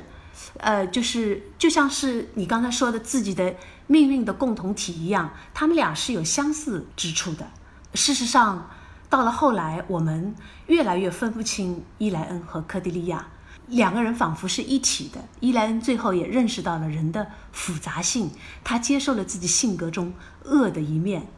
啊，伊莱恩很怕在回顾展上遇见科迪利亚，他不是怕见到科迪利亚，他是怕自己变成了科迪利亚。他说，在一定意义上，我们已经互换了角色，而这种转变是什么时候发生的，我已经记不清了。那伊莱恩他曾经画过一张科迪利亚的画像，叫半张脸，其实画像上画的是整张脸，他们各自的半张脸结合成了整张脸，一半是。这个说话的脸，the speaking face，一半是沉默的脸，the silenced face。然后他们俩就像是古老寓言中的双胞胎，每个人都握有半把钥匙。那我想，这半把钥匙应该是两人如何达成和解、开启命运之门的钥匙。其实我觉得女性和艺术她们之间的关系是非常紧密的，因为你看小说中伊伊莱恩和科蒂利亚，她们都是有艺术细胞的女子，一个喜欢画画，一个喜欢演戏。然后，但是呢，在二十世纪的四五十年代，当一个女孩子表现出对艺术的兴趣时，大人会觉得她疯狂、古怪、乖僻，因为这属于越轨的非正常的女性欲望。比如，当伊莱恩第一次告诉父母他想学艺术时，他们感到不可思议，很震惊。想象一下，伊莱恩的家庭已经算是比较开明的，其他人的态度就可想而知了。那在大学期间，伊莱恩那些学艺术的女同学，大多数都是。不想当艺术家的，有些甚至是搞不清楚自己想干什么，只是想早点结婚成家。他们早早的就开始收集瓷器做嫁妆嘛。然后，呃，我记得阿特伍德他曾经在《夏娃的诅咒》一篇论文中指出，就是现实生活中有很多有艺术潜质的女人，她们大多结局不大好，既不快乐。也不健康，要么有抑郁症，要么发疯，要么自杀。其实这跟大环境是有关系的。如果周围的人都不看好你的潜质，你会觉得得不到理解，久而久之就会抑郁发疯。伊莱恩生下女儿后，只能在夜里画画。她的第一任丈夫乔恩不喜欢她这样。他虽然嘴上不说，但其实挺瞧不起伊莱恩的画，认为那种画可有可无。伊莱恩搞私人画展的时候，乔恩很怀疑几个女人能搞出什么名堂。伊莱恩后来有精神障碍，我觉得这也是原因之一。那科迪利亚更是如此，他是对表演有着一种执着的热爱，但是苦于没人理解他。我想他的家人如果多给予他一些艺术方面的支持，他最后不至于进精神病院。而且，其实我觉得，就是阿特伍德把这个伊莱恩某种意某种程度上作为自己的这个一个化身的经历，也非常的励志吧。因为其实从伊莱恩的经历能够看到，就是说他在自己的成长过程里面，其实一直都在扮演一个完美的或者说符合社会规范的这样的一个女性的角色。呃，从她小时候不合群，被其他的女孩霸凌，到他到了中学的时候，他开始啊能够成为一个好像就是进入到这个。呃，被认可的这个女性的这种群体里面去之后，呃，她成为了一个合格的女性。呃，然后包括就是她后面和她的这个美术老师啊，一老头儿啊，一个美术老头儿，就专门喜欢挑女学生谈恋爱的这个老头儿啊，谈恋爱。也算不上老头儿啊，算不上老头儿，对他大个十五岁，但是大大个十五岁的一个老师。大叔。啊，大叔，对，就是我们现在那种很流行的啊，这种大叔。啊，然后那个大叔就真的很卑鄙啊，就老是挑自己女学生下手。呃，这样子的一个一个人吧，就在和他谈恋爱的时候，伊莱恩觉得自己很酷，他在扮演一个，就是好像说，呃，我不想进入一段。稳定的就是婚姻关系，或者说排他的这种呃两性关系的这种一个情人，他觉得自己在扮演一个非常酷的情人。有一次他在电梯的镜子里面看到自己的身影，他说他觉得自己简直就活成了一幅画儿。然后这个说是一种什么前拉斐尔风格的画派，然后那个什么对前拉斐尔画派的风格，一个苍白苗条的女人，然后头发像云朵一样，脸庞消瘦白皙，眼神忧郁。就他在那个镜中里面，感觉自己。就像是就像是一幅画，然后手上再拿朵罂粟花就更好了。他说他觉得自己的这个样子就是他老师 想要的一个情人的形象，而他非常尽职尽责的把自己活成了一幅画。为了成为他这个老师的这样的一个就是非常理想的一个情人，那包括就是她在跟她第一任丈夫乔恩谈恋爱的时候，呃，她说她以前一个人的时候，就是那个伊莱恩自己一个人的时候，非常的随意，对吧？碗也不洗，然后这个啊，甚至这个菜都长了五颜六色的霉菌，然后内裤到没有了才去洗，对吧？就是真的这个剩菜长了五颜六色的霉菌这事儿，我真的深有同感。就是可能正常人都以为菜烂了是这个。白色的那个煤嘛，但我真的有一次很不小心，我的饭在电饭锅里放了半个月，我我忘了，就是，然后打开的时候，那个霉菌真的是五颜六色的。就是那个效果，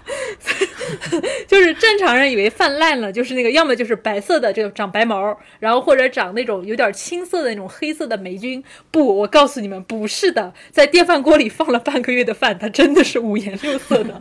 就是我，因为这事儿我可以想见，阿特伍德他是其实是观察非常细致的一个作家。对我当时看到他说这个美剧五颜六色的时候，我懂啊，因为我真的也见过。就是，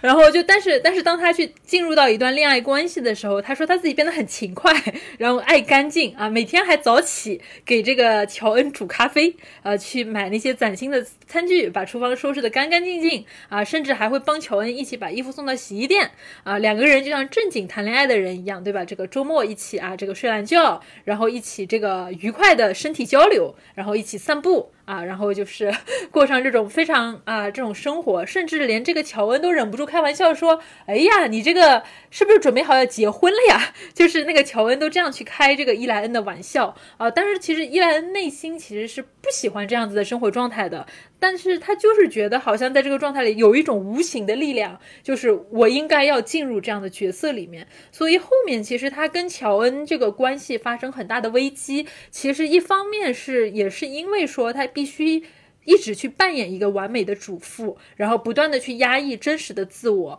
而他的那种精神状态的这种各种危机和困境是没有办法传达给乔恩的，然后还要不断的承受这种情绪的自我折磨。当然，另外一方面也也有这个这个乔恩后面有一些出轨的这个事情，但是我觉得可能相比于出轨，扮演一个完美主妇的这种精神压力，给伊莱恩带来的这种痛苦是更大的。就所以，其实，在伊莱恩的这个。成长的过程中，她其实有很长一段的经历是把自己塞到了一个模范女性的套子里面去，然后去扮演。然后在这个过程里面，这个伊莱恩反而慢慢的去产生了，在痛苦的过程中，她慢慢的产生了一些女性的觉醒。嗯，是，就是。呃，伊莱恩她在前两段关系中，其实是一直在扮演着一个好女人的角色。那么，伊莱恩的初恋情人约瑟夫和他的第一任丈夫乔恩，其实都是阻碍她艺术发展的男人。呃，那个约瑟夫是她的艺术老师，但是他非常崇尚女性气质。觉得女人是任人摆布和欣赏的花朵或者形状。然后他会重新的设计伊莱恩的打扮，按拉斐尔前派的风格来装扮她。这种风格呢，不重视内容，只诉诸感官，特别是女性的理想美和肉肉体的表现方法。在和约瑟夫相处期间，伊莱恩屈服于女性的刻板印象，极力的扮演一个好情人，容忍他继续和苏西。藕断丝连，然后为了陪约瑟夫，哪怕只是一周陪两次，伊莱恩取消了自己原先的打工计划，取消了和父母的相处，也不再花很多精力画画。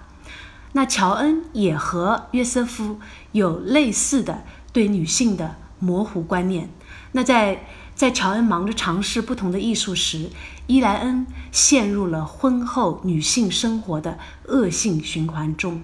生孩子、带孩子，没完没了的家务。小说中有一段话，非常详细的描写了伊莱恩带两岁的女儿购物回家的一系列动作，就是掏钥匙、抱孩子、拿东西、开门、关门，特别有画面感。作者用了一大段文字，就是想说明婚后女人的琐碎生活，看起来都是毫不起眼的小事，但。正是这些累积起来的小事，让人觉得了无希望。生了女儿之后，伊莱恩基本上就没有了画画的时间，也失去了自我。呃，我我觉得啊，作为女性艺术家，伊莱恩其实遭到了很多的误解和污名化。比如说，在艺术史上，我们知道女性艺术家往往是被消声的，她们被认为没有绘画技巧，只是男艺术家的脚注。比如像小说里说的，女画家只能扮作异类，这样才能得到男画家的欣赏。但无论如何，进入不了主流。即便在伊莱恩成名之后，他可以在多伦多举办画展了，但他也知道，对于一个女性来说，举办一个回顾展有多难。而且让他感到沮丧的是，只是只有一家另类画廊接受他的展览。安大略美术馆这样的官方机构不愿意承办，因为他们偏爱已经过世的外国人。小说中，呃，那个外国人的原话是 “foreign man”，我认为更精准的翻译应该是他们偏爱已经过世的外国男人。可以想见，作为加拿大的女性画家、女性艺术家，伊莱恩受到的是双重歧歧视。伊莱恩的画作大多来源于生活，是生活中痛的领悟。他的画作独具特色，在那个时代属于先锋艺术。但他的画不不仅被男男艺术家看不起，认为不属于主流，还遭到了其他女人的排斥，因为太超前、太突出。比如他画的史密斯太太。在第一次展出的时候，就遭到了一个长相酷似史密斯太太的女人泼墨。那个女人称这种话是亵渎神灵、重伤人，而这次泼墨事件却被媒体解读为母鸡互啄，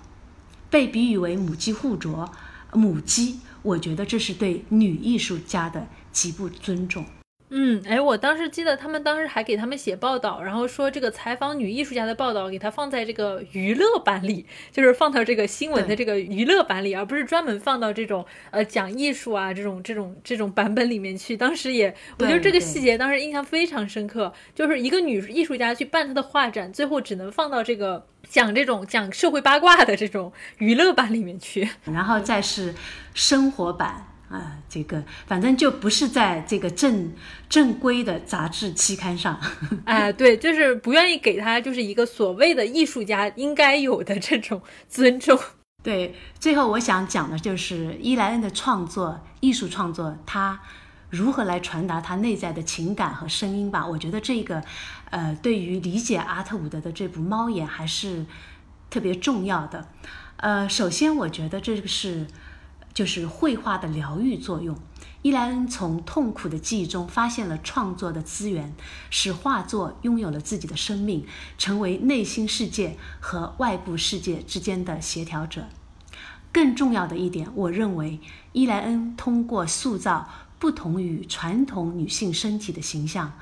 挑战了传统视觉艺术中男性凝视下的女性形象，从而对宗教和社会文化中对女性表征的父权主义观点提出了质疑。他画中的女性身体并不是完美的，尤其是关于史密斯太太的画，可以说一点也不性感。比如那幅被泼墨的白色的礼物，画中的史密斯太太像一罐午餐肉，一具木乃伊。呃，伊莱恩自己也觉得她粗俗不雅，但为什么总要画年轻漂亮的女性呢？为什么非得要传递传统艺术中理想的女性天使形象呢？史密斯太太不正是因为对女性气质理想的极端认可，才变成如此可怕的形象吗？这样的艺术颠覆了传统艺术将女性身体简单的表现为令人愉悦的对象的做法。著名的加拿大批评家林德哈钦说过：“正如阿特伍德喜欢在小说中描写生病的和受伤的女性身体一样。”伊莱恩画中的史密斯太太同样是抗议男性色情凝视的一种手段，而这种色情凝视充斥着我们的杂志、广告和传统绘画。伊莱恩最后意识到，史密斯太太是社会文化和宗教传统的受害者，而他和史密斯太太具有共同的他者性。他们都是男权社会的边缘人，是大都市里的异乡客，无时无刻不在接受别人审夺的目光。最终，他和记忆中的史密斯太太达成了和解。嗯，而且与此同时，他不是还讲到以前那老男人，就是他那个什么约瑟夫，后面不搞画画去搞电影了，然后还拍了这个，对吧？还去拍了一些很奇奇怪怪的电影，就是到到那把年纪了。都已经到老了，拍了个电影，然后里面电影里的女性角色依然是那种会为了男人要死要活，就没了男人活不下去的那种女性形象。然后这个时候伊莱恩就心里默默的就想啊，就是男人真的是缺乏对于女性的想象力，女人要死要活不一定是为了男人，也可以是为了自己吗？就是，但是在这些男导演、男作家、男画家，对吧？包括男甚至是男音乐家的这些人的眼里，可能女性就是要围绕着男人而活。活的，就是他们所有的喜怒哀乐，全部都是依靠一个男人的这个 情绪。就我觉得，就是这样的一个对照，真的非常的有趣。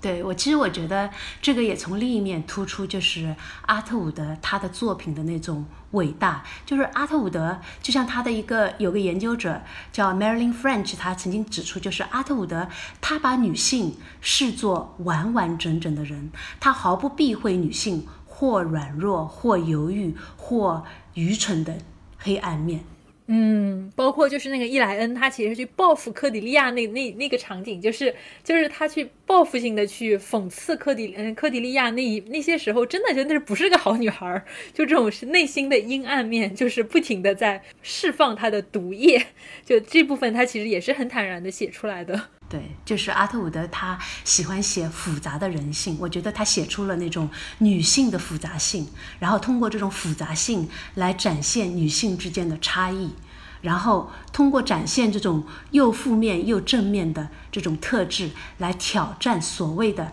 这种好女孩、好女人的刻板印象。嗯，哎，真的就是啊，我真的觉得阿特伍德小说太好读了。呃，我觉得很有意思的一个点，就包括也是我们节目之前做盲刺客并没有说的很清楚的点，就是在于阿特伍德他写作里面其实一个非常常见的这个主题是关于加拿大的一个历史的书写，而且这个情况是在他的不同的小说里面都有就是不同的一个体现啊，比如像盲刺客里面，他其实是在讲这个呃就是。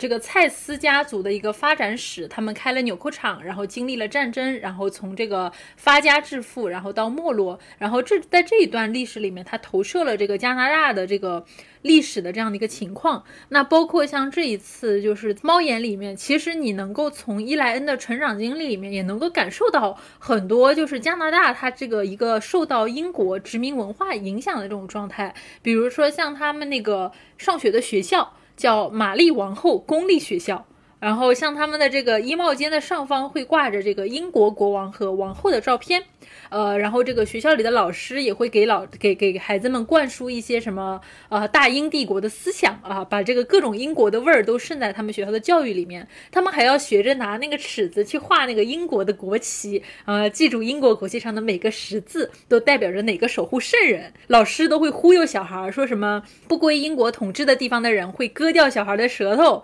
啊，然后这个不归被英国统治的地方的人都是野蛮落后的地方。然后所以作为加拿大的小孩，他们必须感。激英国的统治，呃，因为有英国的，因因为有英国人，所以他们才不用变成奴隶啊。但是呢，又作为一个加拿大人，他们又能够深深的感受到他们是不如英国人的二等公民。我当时就觉得，就是这个阿特伍德他在写这个他的小说里面的时候，就是这方面的历史反反复复的会成为他这个写作的一个主题。嗯，阿特伍德他其实很喜欢写这一部分的历史，尤其是在他七二十世纪，呃，应该说七十年代的作品，比如说他的《浮现》小说《浮现》里边就写了，就是这一段历史。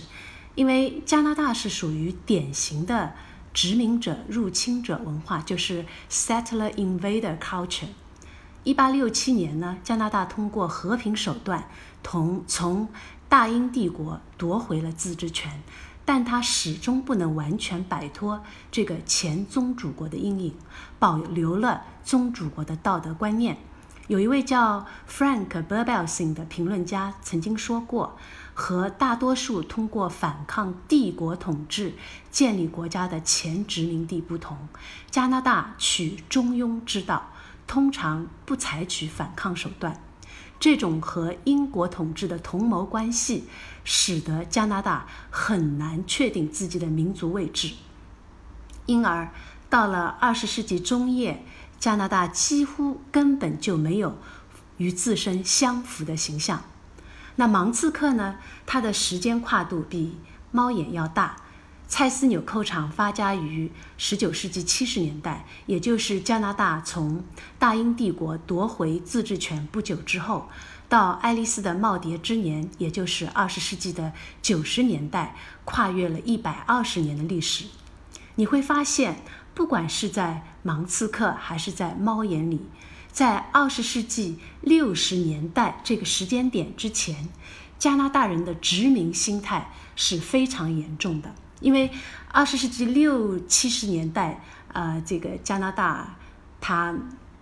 开始就是有了这种民族意识的崛起，所以呃，可能六七十年代之后就不太一样。但是在呃二十世纪六十年代之前，那就是完全是那种呃，就是严重的殖民心态。比如说，在英裔加拿大人居住的地方，大英帝国的影响无处不在。学校里就最明显，刚才，呃，你提到就是教室墙上挂着国王和王后的巨幅合照，学生要学会画英国国旗，要知道国旗上的符号象征着什么，还有每天早晨要唱《天佑国王》，就连爱国歌曲《永恒的枫叶》，这是加拿大的国歌，里边都被注入了对对英国的忠诚。小说里边有一段歌词就来自于《永恒的枫叶》。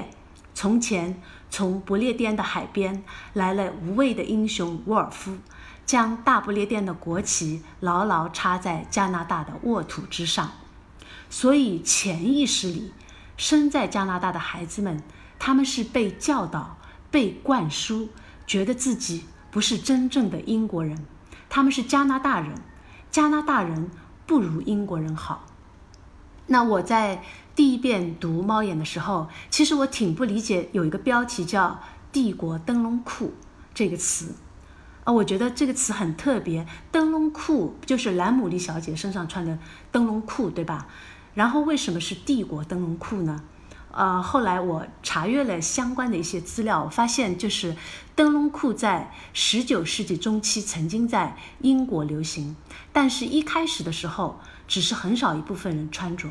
那么，到了1886年，英国的机械工程师约翰·斯塔利设计出了第一辆现代自行车。穿灯笼裤骑车，比起穿裙装要轻便多了。所以，到了20世纪初，灯笼裤受到了大众的喜爱。那后来传到了这个加拿大，那学校老师兰姆利小姐穿的灯笼裤就具有了一种符号的意义，它同国旗、国歌、大英帝国，还有英国公主的照片等等紧密地联系在一起，它是帝国权威的象征。呃，此外呢，这个小说里边克迪利亚三姐妹，她们的名字来自于莎剧，是她妈妈给她们取的名字。那其实也从一个侧面显示出加拿大人对英国文化的亦步亦趋。这是在二十世纪六十年代之前，到了二十世纪七十年代之后，那又另一番。不同的景象，那就是另外一个故事。那是，呃，加拿大开始受到美国文化的影响。那嗯，他们取的名字里边就有一些美国的影星的名字。所以你比如说，你看那个小说，呃，《神谕女士》的时候，它里边就是这个呃小女孩女主人公，她的名字妈妈给她取的名字就是美国影星的名字。那在这里，因为是在这个。六十年代之前，所以大家都非常的崇尚英国的文化，所以他们喜欢给孩子们取名，取英国这个有的是戏剧啊，有的是小说里边的名字。而且，呃，在大学里的时候，伊莱恩学的是艺术，但是呢，艺术课上传授的都是关于欧洲的艺术史。而加拿大自己，它有一个，其实有一个叫 The Group of Seven，就是七人画派，却丝毫没有在他们的这个教材中、课程中被提起。我想，这其实也反映出加拿大的殖民心态，强调欧洲文化传统的主导地位，认为加拿大没有自己的文学和艺术。最后就是加拿大有加拿大。因为它是一个移民殖民地，除了原住民啊，其实其他人说白了都是移民，都是从外面移进来的。但是你会看到，就是在小说中，加拿大也像英国一样崇尚等级体制，移民也分三六九等。来自英国的移民理所当然的是自己就是正统的加拿大人，而其他地方的移民，比如说。犹太人则比较受鄙视。伊莱恩的邻居费恩斯坦是犹太人，卡罗尔就称他们家是犹太鬼子。然后，伊莱恩的父亲的学生班纳杰先生来自印度，印度也是曾呃归大英帝国统治过的。那伊莱恩他每次跟这个班纳杰先生呃在一起的时候，都感觉到他的格格不入。还有他的情人，就是约瑟夫·赫比克，啊，也就是啊，也被他的学生称作叫 D.P.（Displaced Person），意思是无家可归的人。实际上，这是一个侮辱人的说法，指从欧洲来的难民，也指的是那些愚蠢、粗鲁、不合群的人。这些人呢，都是所谓的正统加拿大人眼里的异类。啊，这就让我想到那个，呃，芒刺客里面好像也是这个样子的。他说到那个。他说到那个蔡司纽扣厂的历史的时候，说到自己祖母辈的时候，说他的这个祖母就非常的迷恋那个英国的文化，然后他们家那个庄园取的名字好像也是来自于这个丁尼生的诗歌啊。当然，他那个祖母一辈子都没离开过加拿大，但是念念不忘要去英国。就他的这个感觉，他的这个呃，就是他魂牵梦萦，就是英国的文化。但是到了那个呃芒刺客里面，就是他那个劳拉他们那一代的时候，就是。这个艾瑞斯她嫁的那个丈夫就是一种美国风格的暴发户，就那个时代的人，他们又开始非常崇尚这种美国的文化，然后好像加拿大就是一直处于就是在这个。遥远的这个英国的宗主国和这个非常靠近的这个美国的邻居之间的这种夹缝里面，之前不是有句话说英国太远，美国太近，就是这个加拿大人 他们这个生活的困境，以及或者是文化的困境。对他经常将自己比喻为就就是夹在风箱里的老鼠。他前期的小说就是。呃，二十世纪六七十年代的作品，呃，当时是呃，基本上都是关于这个加拿大文化，就是影响最大的一论著叫《幸存》啊，这部论著就是关于处于弱势的加拿大如何实现这个。抗拒英国和美国的霸权控制，脱离困境的这种可能性，我觉得这个就是他来弘扬，对弘扬加拿大的这种。文化吧。好，那今天的内容到这里也就差不多了啊！非常高兴请个袁霞老师来跟我们一起聊一下阿特伍德的猫眼。确实，就我觉得还是，虽然我做了已经做过两期阿特伍德的节目了，但是做到第三期，我还是觉得袁霞老师给我提供了非常多的这个啊新的这样的一个解读的这个角度啊，非常感谢袁霞老师来到我们的节目。欢迎袁霞老师，下一次有机会再次来到我们节目做客啊！谢谢大家，拜拜，拜拜。